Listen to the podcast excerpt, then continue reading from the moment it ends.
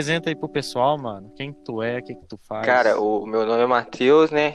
É, e eu sou amigo do Marco Túlio. E esse é o, é o título que me dá mais orgulho. Tá ligado? É, eu vou fazer palestra e, tipo, eles me anunciam, a primeira coisa que eles falam é um amigo do Marco Túlio.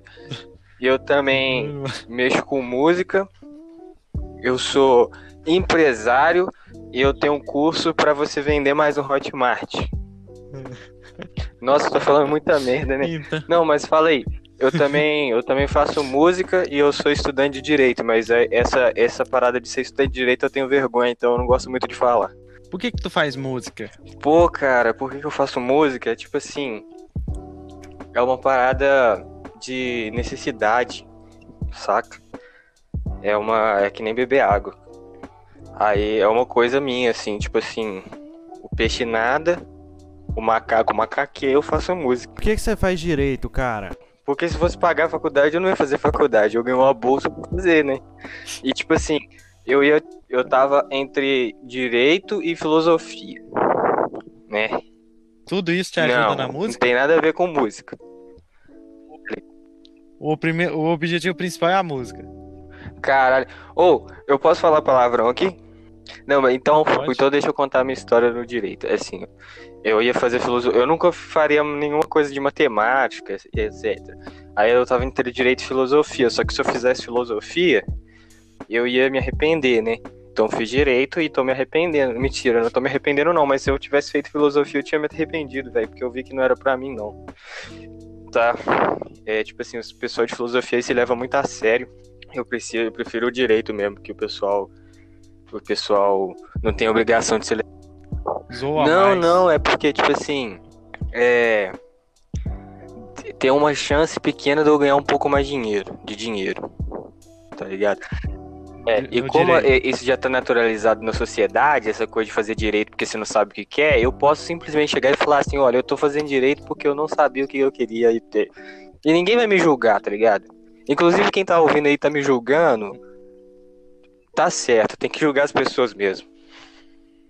Mas no caso da música, Tipo na internet. é, Pode mas falar, no mano. caso da música, eu faço. Eu não faço. Eu faço por. por hobby e por gostar mesmo, né? É uma coisa de. É um estudo. É um estudo mais à parte das coisas que eu tenho que fazer. Tipo, se- deixa eu te fazer uma pergunta. É... Sabe, o Matheus tem um canal no YouTube. Faz o mexendo do Meu canal. canal aí, chama Matheus Moraes. Vai no meu Instagram que vocês. Puta que pariu. É, ui, mas é de canal de música. Você vai no meu Instagram e vocês vão ver um link lá e vocês clicam no link e é o meu canal, aí vocês se inscrevem. Aí vocês vão pensar assim, ser uma Aí bosta. vocês-. É MPB, MPB. Aí vocês vão pensar assim, não, deve ser uma bosta, o cara compõe com violão e tal.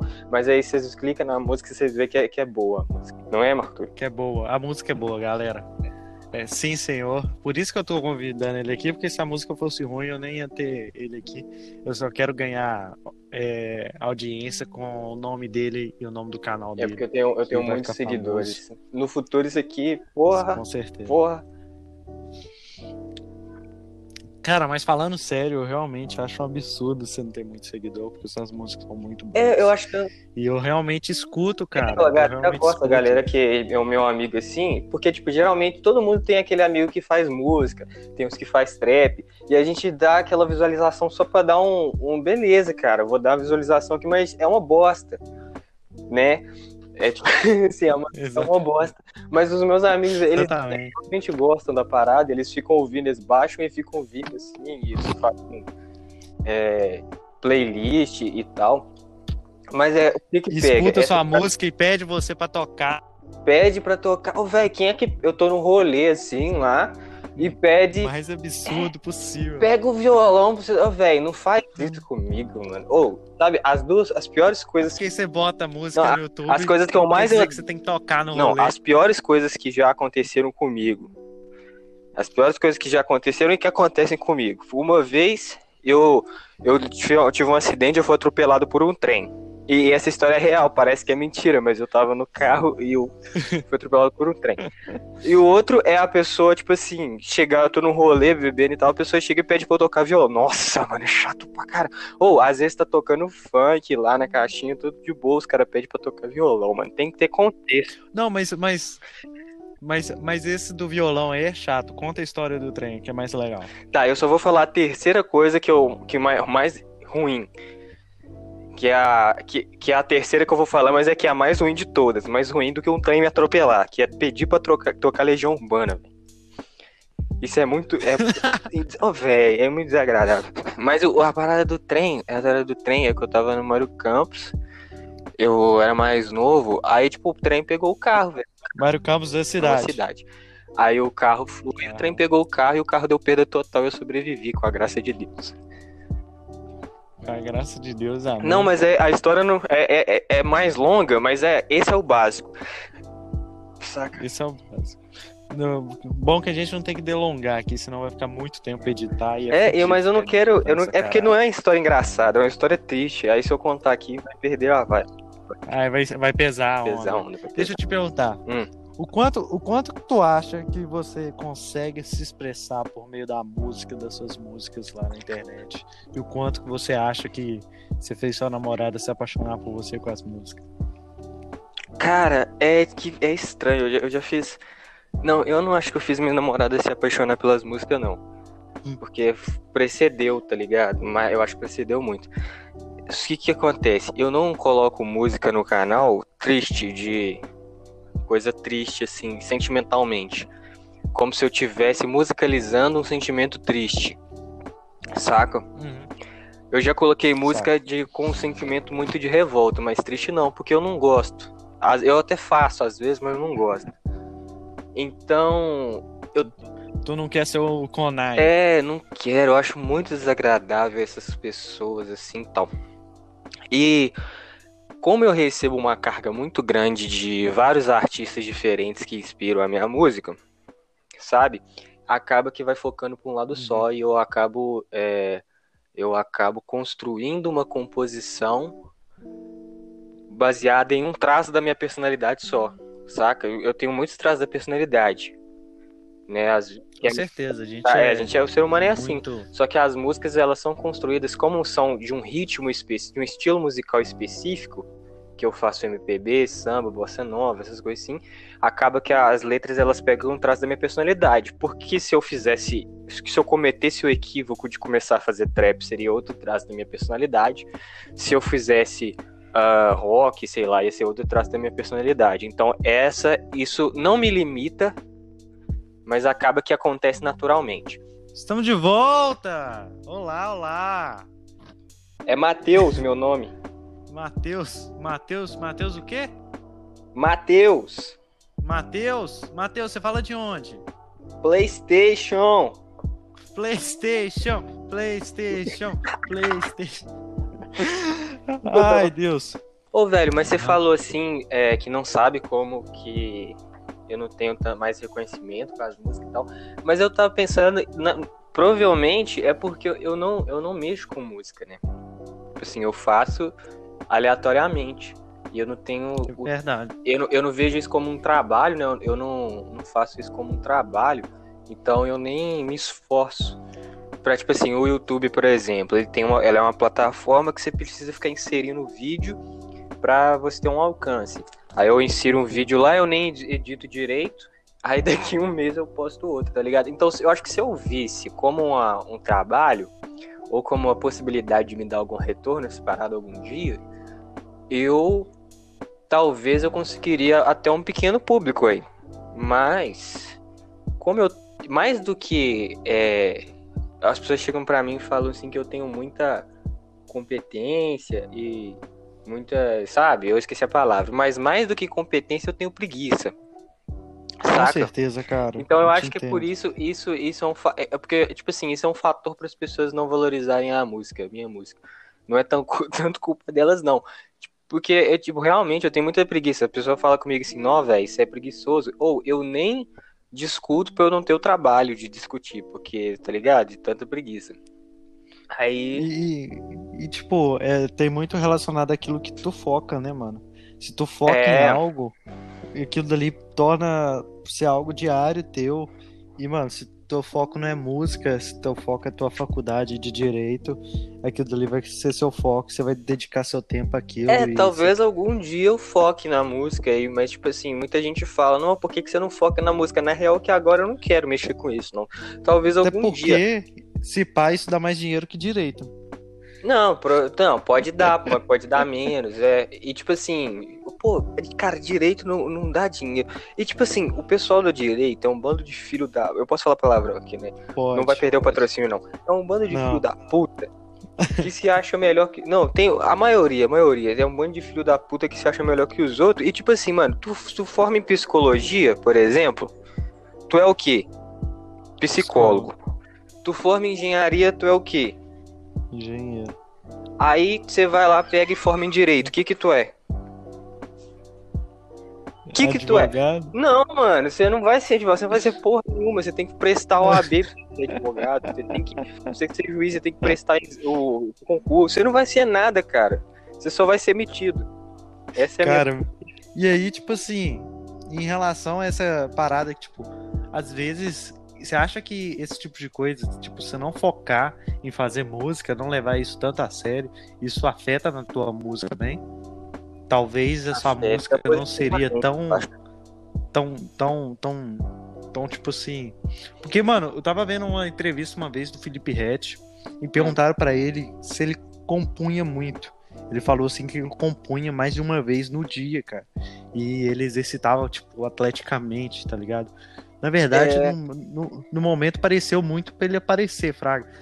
Isso é uma coisa legal pra falar, essa é a verdade. Mas depois eu realmente pensei nisso e, tipo, mano, se você é músico, se você é, quer viver disso, você tem que tornar isso Ô, um mano, trabalho deixa eu te falar outro. real, mano. Eu te falar real. Dá pra você fazer mu- muita música. Tipo, quando você sabe fazer. Se o cara precisa de inspiração pra fazer esse, esse negócio, ele não sabe fazer. Sacou? É que nem Uhum. a inspiração é uma ajuda, é um auxílio a mais que te pode fazer você chegar em lugares melhores. Mas se você não consegue fazer sem a inspiração, é a mesma coisa que literatura, a mesma coisa que poema. Nem, se você vai escrever o livro, por exemplo, você vai ter que sentar a bunda na cadeira todo dia para escrever. Não necessariamente todos os 365 dias, por exemplo, que você passou, quem le- levar um ano, né, para escrever o livro, você vai estar inspirado.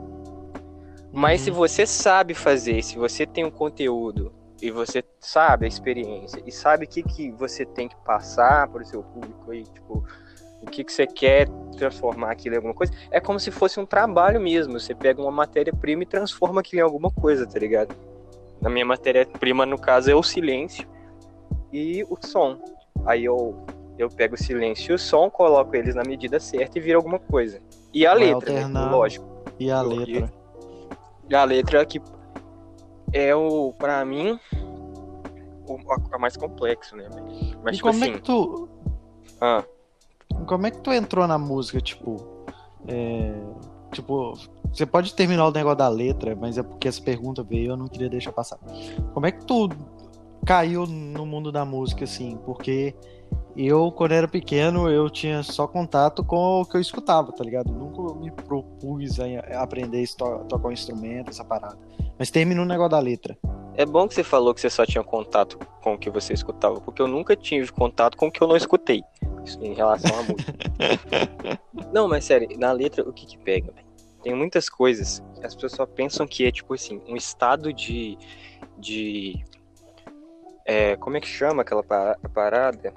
Eu esqueci que você você transcende o seu, a sua alma, sei lá, uma epifania, isso que é a, a epifania cat. As pessoas pensam que compor música é uma epifania que você entra numa Esse daí é o. Mechan. Esse é o Mechan, galera. Inscreva-se lá, no canal, siga, deixa o like.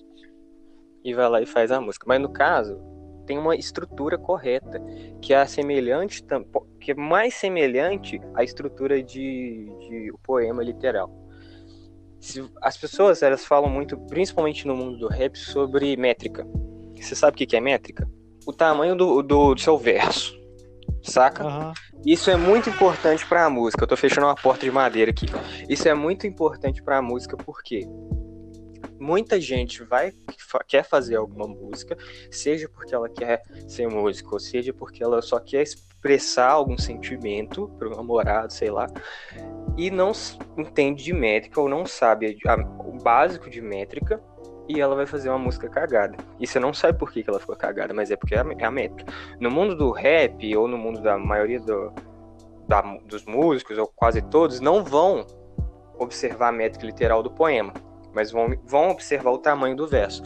Vou te dar um exemplo. É... Fala uma música aí. Qualquer uma. Sei lá, mano. Colibri do Freud. Não, eu não sei a letra dessa música. Mas é, eu, vou, eu vou pegar esse será e vou, eu vou pensar em racionais. Tem aquela música. Será que o juiz aceitou a apelação? Será? Tá ligado? Esse- essa, essa Aham. parte música? Tô ligado. Olha, olha o tamanho do verso. Será que, que Jesus ouviu minha oração? Será que o juiz aceitou a apelação? Isso aqui são dois versos. Você percebeu que eles estão do mesmo tamanho? Perfeito. Será? Tará, tará. Eles são do mesmo tamanho. Isso fica agradável pro seu ouvido. Agora a gente pega, tem uma música de uma banda que chama o Terno, que brinca com a métrica por falar de métrica. Na música deles. Que a música fala sobre fazer música. Mais ou menos isso.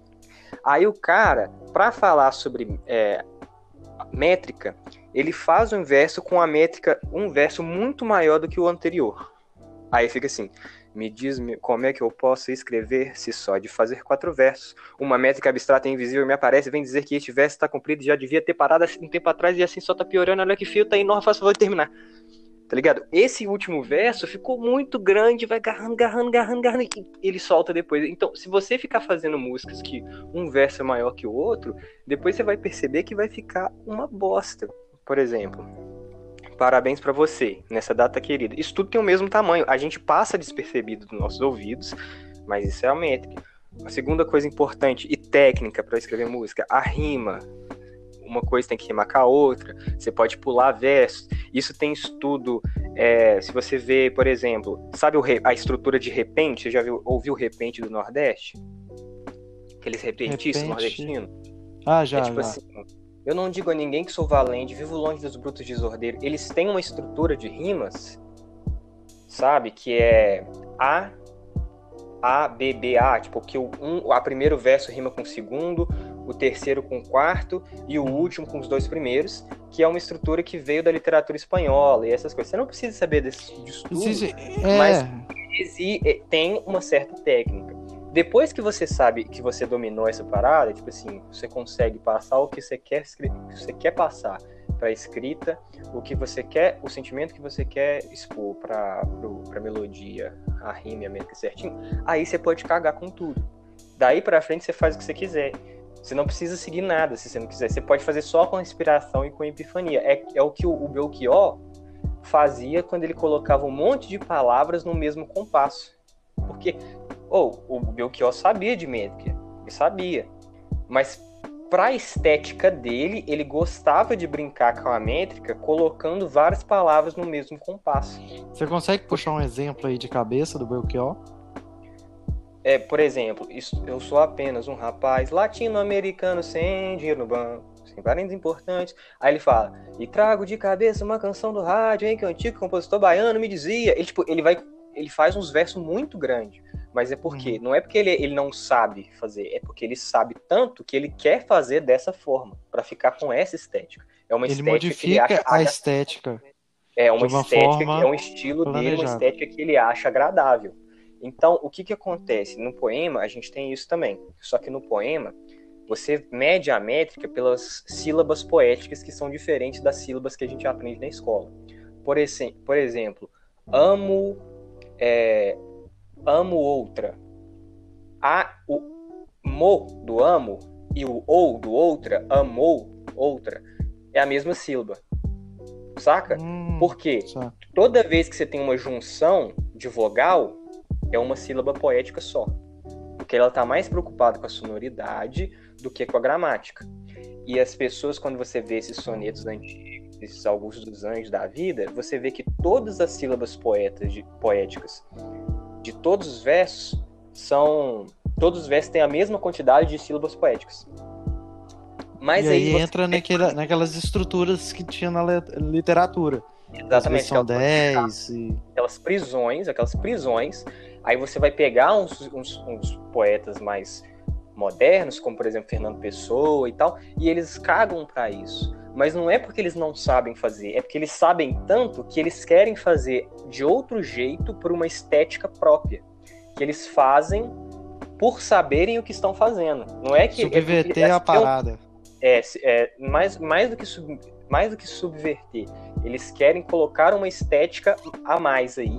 Aí você vê um tanto de gente, principalmente adolescente, que adora fazer poema, mas não gosta de ah, poesia, não sei o que, no Twitter, um monte de gente que gosta de fazer poema, mas ninguém gosta de estudar, que faz um tanto de coisa, que gastam tanto de tempo escrevendo e faz umas paradas muito cagada e ninguém sabe por que, que tá cagado, mas você lê e fala, nossa, esse negócio tá cagado por algum motivo. E é isso, cara não tem aquela, é, aquele conteúdo para escrever esse tipo de, de coisa, entendeu? Então, você não vai simplesmente sair escrevendo um monte de folha de papel, alguém vai ler e vai falar, nossa, esse aqui vai ser o próximo Fernando Pessoa, e simplesmente vai surgir um Fernando Pessoa. Então denota aí um conteúdo, uma, uma, uma bagagem, Fraga. Boto fé. E a E outra pergunta que, que, você isso fez, é possível? É, mas eu também já esqueci. Mas você acha que, tipo, a pessoa, a partir do treino, a partir de exercitar quase atleticamente, como diria o Felipe Ret, a pessoa consegue Sim. chegar no nível bom de música? Então, uma pessoa, Sim, tipo, não- lógico, porque eu acho que você pode chegar nisso acidentalmente, só pelo seu instinto, e eu acho que é isso que acontece, e sem dizer que a música é uma coisa subjetiva, então o que eu vou achar bonito, você não vai achar bonito, etc e tal.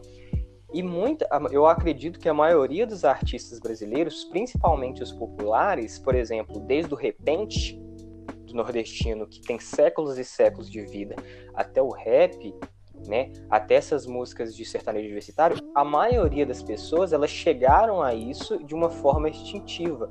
Não foi por, sabe, por uma. A gente não tem que buscar uma intelectualidade para a música brasileira. Eu acho isso uma bosta. Agora, quando você ouve uns funks, você ouve uns caras assim, e eles fazem a música certinho, por exemplo, o MC Rick, que ele compõe uns funk lá cabuloso, e você olha que ele sabe o que tá fazendo na rima, e às vezes ele erra, mas na maioria das vezes os versos estão tão redondinhos, o cara ele faz aquilo porque ele treinou, porque ele foi fazendo, foi fazendo e foi aprimorando. E- isso que constrói a cultura brasileira. A gente não pode ser eliti- elitista a pensar assim, não, só é bom Chico Buarque, só é bom Caetano Veloso, só é bom aqueles caras que estão lá na universidade estudaram, então o Matheus que leu uns livros, ele faz uma música melhor. Não. Porque desde que o Brasil começou a ser colonizado e começou a surgir cultura até hoje, quem construiu a identidade nacional foi a cultura popular. E a cultura popular que estava absurdamente longe da academia e dos estudos. Então, não é para a gente abandonar, lógico, todos é, a intelectualidade inteira, mas é a gente não pode é, a gente não pode achar que as pessoas que, que não que não, Que então- que não em- têm tem- essa intelectualidade, não têm esse acesso à academia, vão fazer. É que tipo, eu vi esses dias um cara pianista lá no YouTube que fez um vídeo assim, por que funk é uma bosta e tal. E, tipo assim, o vídeo era rechaçado de preconceitos que ele transvestia como se fosse algo técnico. Sabe, eu sou músico, então eu sei o que, que eu tô falando e o funk é Uhum. ruim por causa disso.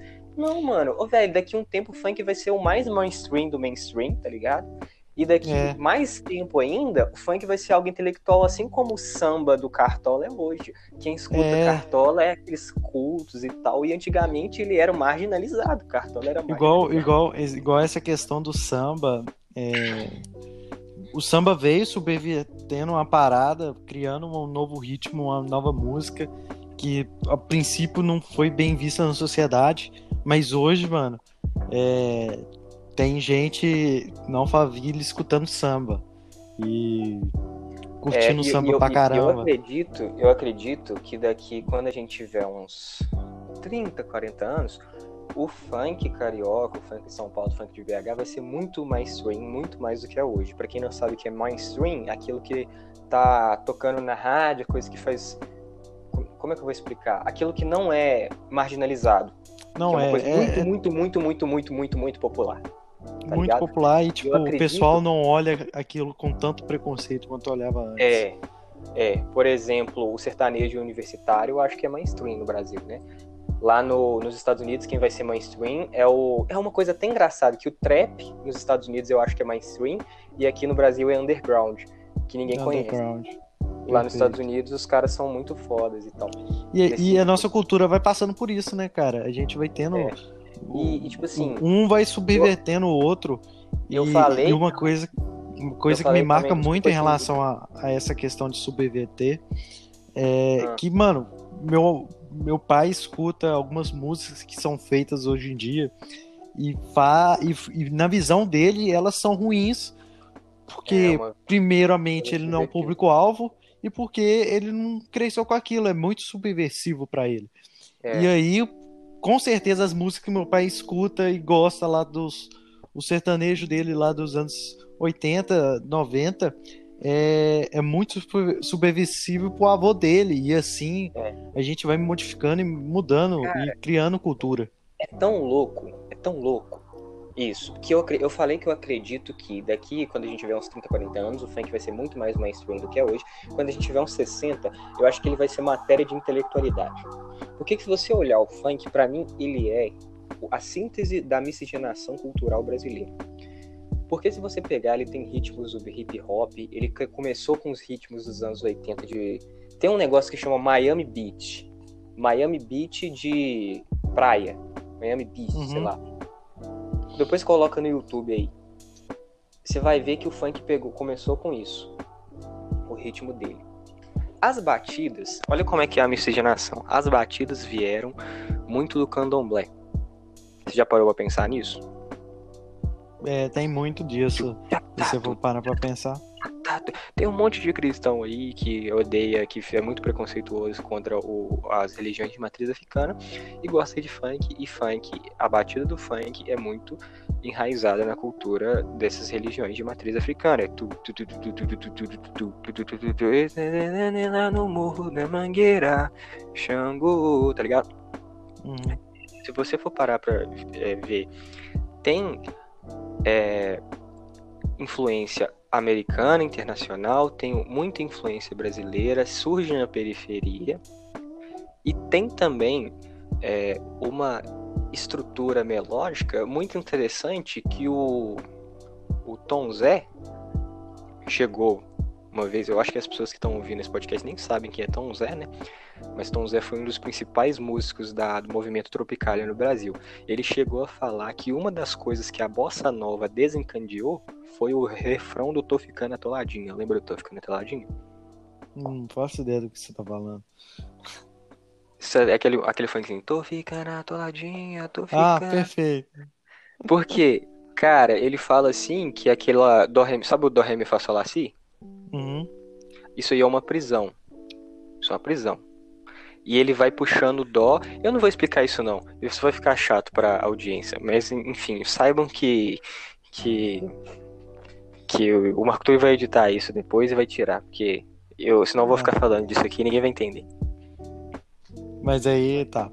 Mas aí deixa, eu- deixa eu te fazer a primeira. Então vamos lá. Quando tu se propõe a desenvolver músicas é, do estilo mais bossa nova, mais MPB, tu se identifica com isso e por que que tu não já mete, faz um rap, faz um funk, faz um trap, faz, sei lá, uma Pô, música. primeiro porque eu sou branco. não, tô zoando, tô zoando. Mas você tá perguntando assim, por que que você escolheu fazer MPB? É, perfeito. Porque, porque é, é questão de gosto mesmo, tá ligado? Porque o que acontece?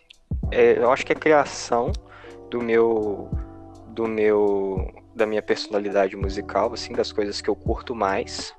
Então, tipo assim, se você curte mais ouvir esse tipo de coisa, consequentemente você vai curtir mais fazer, saca?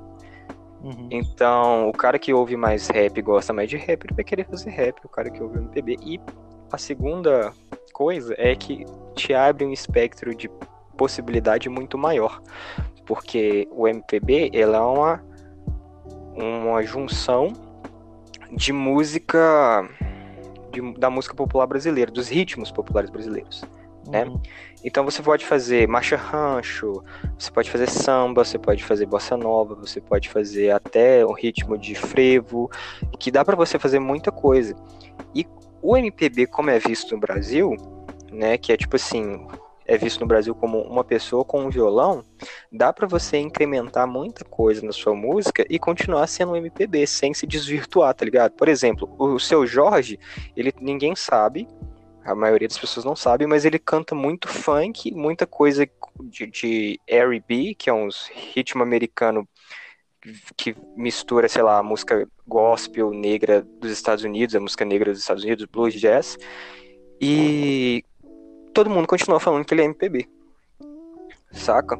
A Lineker toca muito R&B, que é um ritmo que chama R-E-B, B, R-E-B sabe? Muito blues. E as pessoas continuam chamando de MPB. Tem música minha, por exemplo, Love Prison Song, Prison Love Song, esqueci, que é. Não é um ritmo brasileiro aquilo. Mas se Saca? você perguntar pra uma pessoa, ela vai falar que é MPB. Ela vai falar, ah, isso é MPB. Isso também parte da mis- miscigenação que é o MPB, né? E é tudo é isso. verdade. Às vezes que você pode falar que um rap é MPB. Talvez o crioulo. É. Não, o é. crioulo, certeza. o rap do crioulo é, é, É o MPB. É, tá e ligado? O crioulo ele mistura também samba e tal. E, se, e- e a Tropicália, o movimento Tropicália é muito importante nisso, porque ele traz essa. Porque antigamente, cara, na época da ditadura militar, existia uns, um- uma parcela da esquerda comunista que era muito radical no Brasil. Radical, assim, não no sentido de pegar em armas, porque eles eram muito covardes para isso, mas radical no sentido de não queremos nenhuma influência imperialista americana. Então eles não queriam guitarra na música, eles não queriam nada. Saca? E a Tropicália, ele, eles vinham na contramão desse pensamento de esquerda, embora ainda eram, fossem de esquerda, eles vinham na contramão desse, desse pensamento, trazendo influências dos Estados Unidos também. Por isso que o Caetano Veloso, numa da, música Alegria, Alegria, ele canta assim, ela pensa em casamento, eu tomo uma Coca-Cola, sem lenço, sem documento. Ele é tipo, ele vem fazendo esses versos assim, e você repara que ele pega uma coisa de seriedade, de documento, de formalidade, e coloca uma, um símbolo de capitalismo e de americanização. Tá ligado? Uhum. Ela pensa em casamento eu quero uma Coca-Cola, eu vou tocar de guitarra com guitarra, tá ligado? E Perfeito. isso fez muita Isso é influência no Caetano- MPB. E é o Caetano Brasileiro. Va- Veloso, né, mano? Talvez você tenha aí. As pessoas consideram talvez o maior nome do MPB, tá ligado? Talvez seja, talvez seja. Ele tem. É, ele, ele foi- fez muita coisa boa, muita coisa é, importante. isso é- isso é muito discutível, né, cara? Pra falar se é o maior nome de, de um ritmo musical.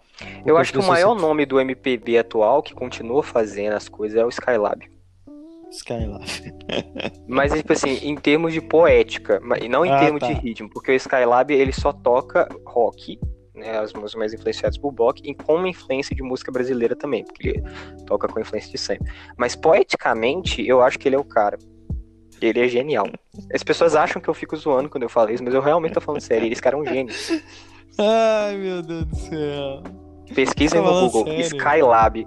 Tô, mano. Vocês, você não- eu acho que as pessoas não estão preparadas pra ouvir ele. Eu acho ele que é não. gênio. Eu acho que, eu acho que eu sou muito. Eu sou muito neném ainda pra, pra subverter esse, esse nível. Porque, querendo ou não, é, é pá, quem, que- quem conhece Skylab deve estar rindo muito agora, eu tô falando. Quem não conhece deve falar, nossa, deve ser um cara assim muito. deve Tô um imaginando um cara- Caetano Veloso, assim. Um Caetano Veloso. Eu tô rindo porque eu conheço, pô. É. Cara, e, e, tipo. E é muito disso, né, cara? Porque agora o, o- pessoal talvez deve estar indo lá digitar no Google Skylab quando o, o podcast tá rolando ainda. Uma carroça. poder buscar o que que é. É. E daí buscar o, o, que que é ele. E eu já, já você bateu, bateu o nome, eu já comecei a rir, porque eu lembrei das obras dele. E é muito Eu isso, mano. genial. Não sei, cara. Eu, eu acho muito. Sabe por que, que eu acho genial? Você quer que eu explique por que, que eu acho genial? Explique por que você acha Skylab. Nesse momento, dei pau... uma pausa nesse podcast e vai lá, escute duas músicas do Skylab e volte aqui pra você entender por que aquilo é Tá. genial.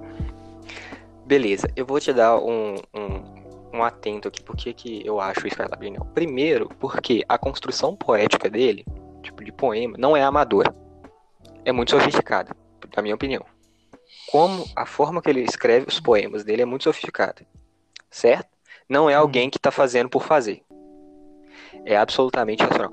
Segundo, ele tem uma filosofia por trás das músicas dele que rege as músicas dele, que ele não se afasta nunca.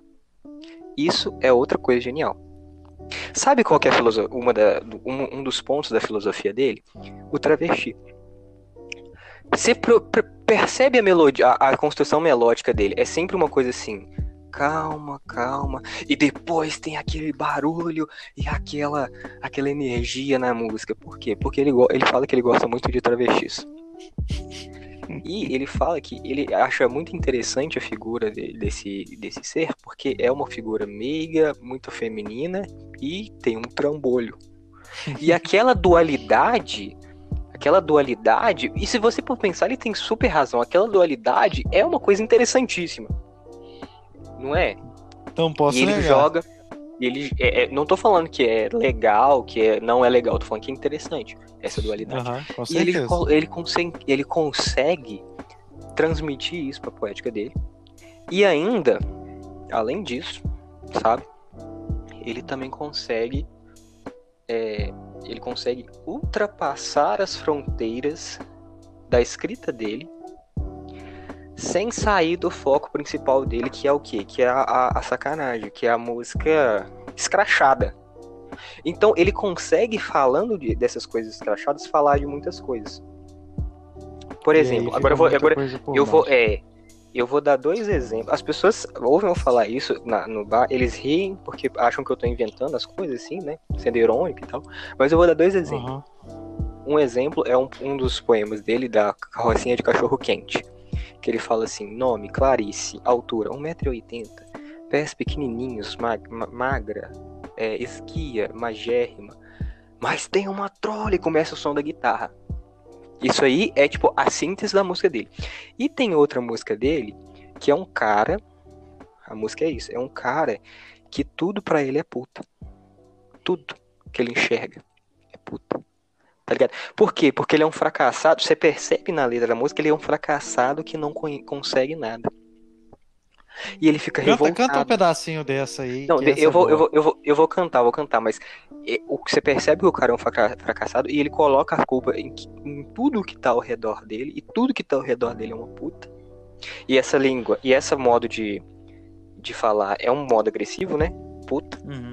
E a construção do poema é belíssima, a construção do poema.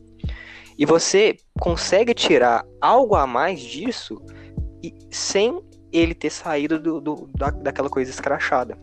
Porque depois que você ouve esse negócio, você consegue identificar um monte de cara que é assim. Que ele fala assim, tem uma parte no final do poema que ele fala assim, que isso, você tá tão revoltado, disse a psicanalista diante do meu delírio.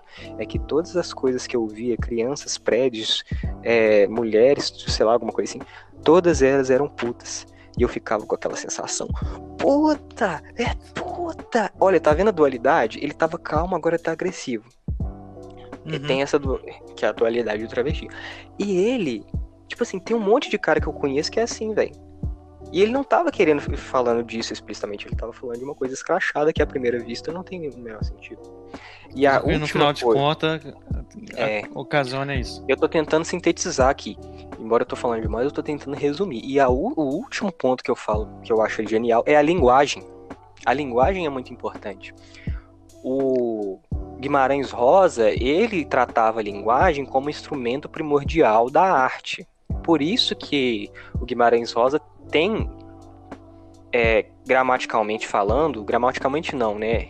Comunicativamente falando, uma linguagem complexa. Não complexa, mas agarrada às origens dele, que é uma origem popular, de modo que quando você lê uma obra do Guimarães Rosa, que está que, que, fa- que tá falando como um, um sertanejo nordestino falaria, você imagina um cara sertanejo nordestino falando aquilo, porque ele trabalha muito bem a linguagem. E a, e a linguagem é um fator muito importante, saca?